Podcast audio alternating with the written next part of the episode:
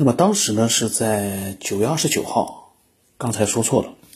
当时呢，我是发了一张图，那么那张图呢在里面已经看不到了，因为时间已经比较长了。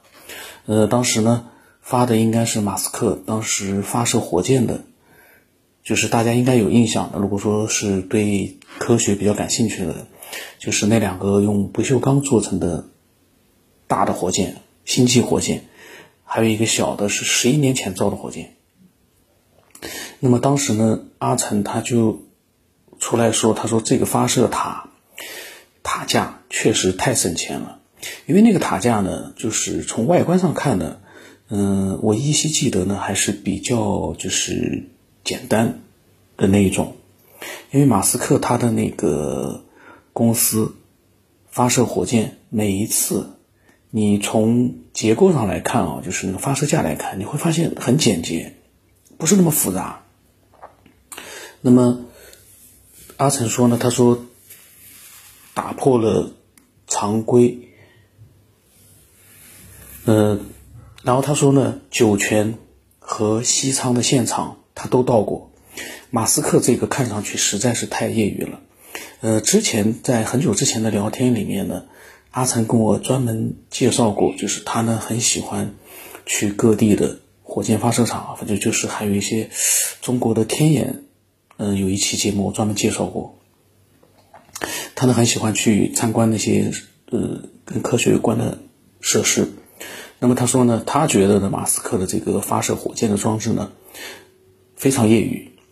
然后我呢当时说，我说所以说呢，核心的技术是看不见的。人不可貌相，火箭不要看外壳，外壳再光滑，飞不起来也不行。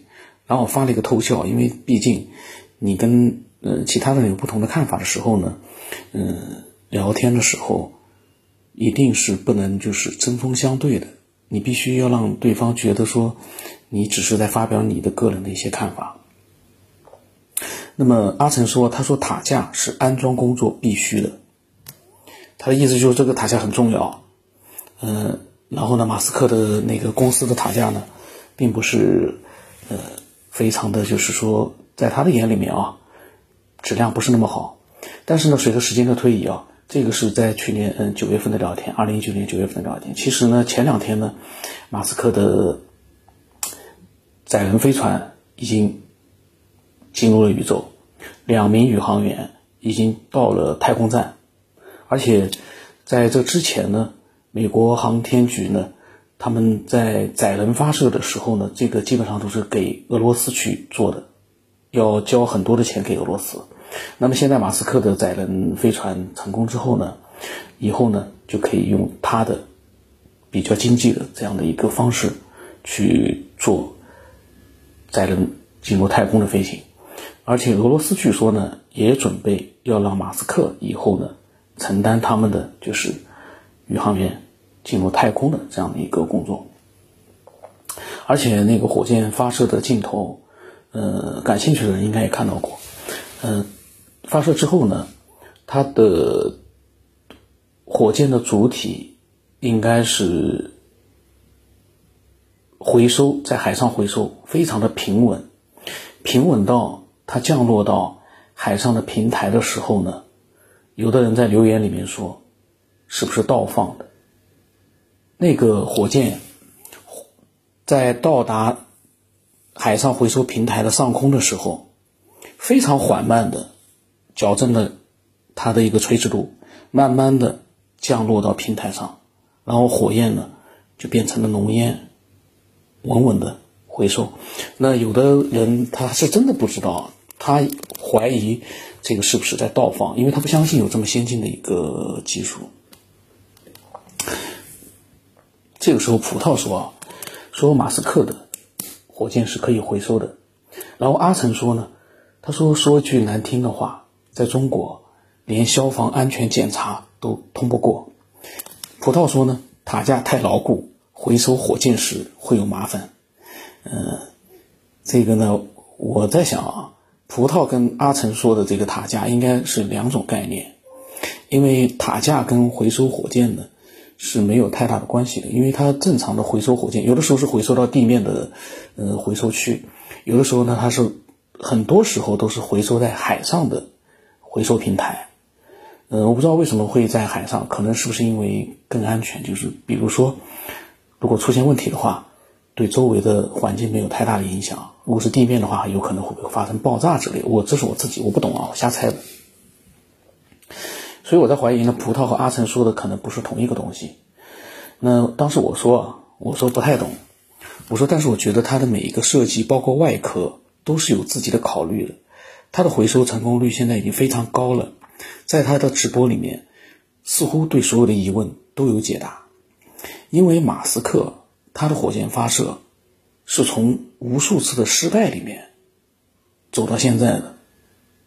有一段时间他已经濒临破产，只要再失败一次，回收再失败一次，或者发射再失败一次，他的这家航天公司、航空公司就破产了。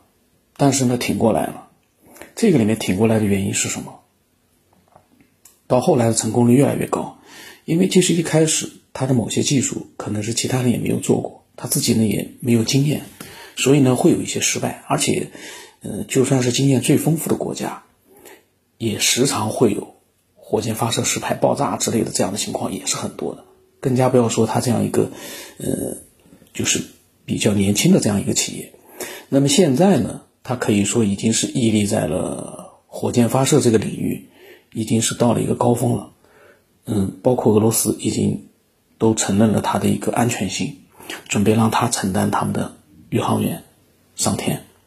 那么也就是说，它的一个私人的一个航天公司，已经可以匹敌很多大国的航天的国有的这样的一个航天的一个企业，所以很很厉害啊。那么阿成说。中国任何一家重型装备企业都比这个专业。那么阿成呢？他可能是从外观上面呢，他感觉马斯克的这个火箭呢，他觉得不值得一提，质量不好。嗯，然后呢，我说呢，我说关键是核心技术，专业这个怎么说呢？要到了现场工作视频，看到现场工作视频才能比较。这我说这个是没错的，因为火箭不是说光看你一个外壳外观，这个核心技术，这个专业。一般来说都是看不到的，外壳做的很漂亮，你里面一团垃圾也没有用。然后呢，阿成说，不要以为他会很牛，这个非常业余。那么阿成呢，嗯，我不知道他为什么会这样的一个偏激，我感觉有点偏激。我现在看看，当时所以呢，我跟他也在聊这个事情。我说，火箭毕竟不是一般的装备，私人企业。能达到这个高度，只花了这点时间，还是很牛的。我说中国那个是举国之力，也还是可以的，慢慢的追着。然后呢，阿成说出事一念之间，这个呢是这句话呢是没错，但是呢，对象是针对所有的国家和公司，因为火箭发射没有谁说是百分之一百绝对能够成功的。然后葡萄说呢。火箭回收时不可能与发射落在同一位置，是会有点误差的。这就像是停车位两边总要留一点空间。葡萄呢，我觉得他嗯对回收可能理解上有点偏差，就是火箭回收不会是肯定不是同一个位置，它会有一个专门的一个火箭的一个返回收点，呃，大多数时候是在海上，然后有的时候在陆地上。嗯，这个呢，就是说跟它的发射呢是两码事，就回收和发射是两个不同的一个概念。我觉得阿成他说呢，业余的一塌糊涂，他还是觉得那个火箭啊很业余。然后我呢，当时说呢，我说我不大懂，我说有兴趣可以看看详细的视频。我说事实上呢，我说马斯克现在基本上都成功了，这还是非常牛的。那么葡萄呢，他说马斯克的火箭之前已经成功的有过回收记录，可以百度查一下。这个不是一次了，然后我说我说高科技的东西我不懂，只是他做的结果我们还做不到，很多次回收成功，包括海面的平台非常的牛。我说最早呢失败了几次，差一点破产，后来成功了。海面平台我说是活动的，稳稳的落在上面是很牛的。然后阿成呢他说多数外行以结果为导向，这个阿成我不知道那天聊天，他以前的聊天是很理性的。嗯，然后他也跟我讲，他是硬科学的爱好者。我不知道他为什么那天的聊天啊，嗯，非常的偏激。他说等出事的时候就知道专业和业余差多远。然后先导浩克说，他这个时候问了个问题，他说一百五十吨的有效载荷，我们最大的是多少？嗯，我当时说呢，我说内行是做不出来的，说的再专业也不行啊。我不知道这句话我当时说的是什么意思。然后呢，我说，何况火箭事业都是建立在失败的基础上的。我说，我个人觉得还是要清晰的明白我们和美国的差距。我们的比较稳，但是技术上差了不少。这个呢是肯定的，我们的在技术呃先进性上还是差了很多的。然后呢，我说，毕竟他们六十年代六十年代末上月球了，所以还是要客观的面对对手的先进之处，不能看表面。我说个人看法。嗯，然后葡萄说，塔架的牢固是为了保证发射发箭的时候稳定，可他成功回收了塔架牢固不牢固，又怎么会影响发射呢？他这个逻辑我没大弄清楚。然后我说啊，我说马斯克在直播的时候都有解释的，嗯，我说我倒是觉得呢，外壳没那么多重重要。中国的很多网民说焊接的水平差，技术不高，但是其实这是一台实验火箭。打磨的再光滑好看，还得要飞上去再落下来才行。我说不能瞧不起弱小者，也更不能瞧不起强大的对手。我说我感觉，呃，网络里面的有些人啊，嗯，有的有很多都比较膨胀。这个在微博里面可以看到，很多人比较膨胀，在他们脸里面已经是目空一切。然后呢，我跟阿成说：“我说阿成，我不是说你，我说我们是在聊天，各说各的。我说我对这个专业细节不懂，不太关注。我说我关注的是别的东西。”然后呢，那天的聊天呢就结束了。那天聊天结束之后呢，整整过了两个多月，才进行了第二次的聊天。那么，呃，这次的聊天呢，非常的独立，也非常的有意思。嗯，让我感觉到，就是我们其实，在嗯面对一个强大的一个国家的时候呢，虽然我们也在发展，但是呢，千万不能小看，客观的要客观的去看那个强大的对手，不能因为这个对手某一个地方你突然发现，你觉得哎呀，它焊接水平很差，其实它不锈钢的外壳，我不知道当时为什么很多人说焊接的技术不高。可能其实他作为一个私人的企业，他考虑的是成本。它的外表的焊接，只要平滑度达到了他的要求，焊接的点达到了他的要求，满足了他的发射要求，他可能就不会再要求说要把它做的外观像平滑的镜子一样，非常的漂亮，非常的美观。美观其实是第二，已经是其次了。我相信马斯克这样的人啊，他注重的应该还是火箭发射的一个安全性。还有一个火火箭发射的，它的一个真正的专业性，而不是说你把外壳打磨的非常的光滑漂亮，你这个火箭就非常的高级。我觉得我们可能，呃，着眼的点，可能有的人在这方面可能是有些偏差。我觉得，那么这次的聊天呢很有意思，嗯，下来呢我会录更多的爱好者他们发来的各种各样的想法，因为，呃，这个。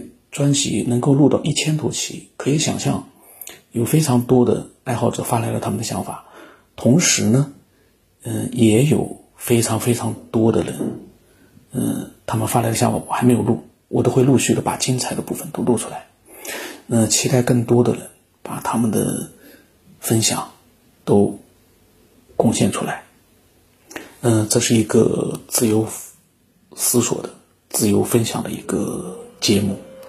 期待更多人的一个加入。那么今天就先到这里了。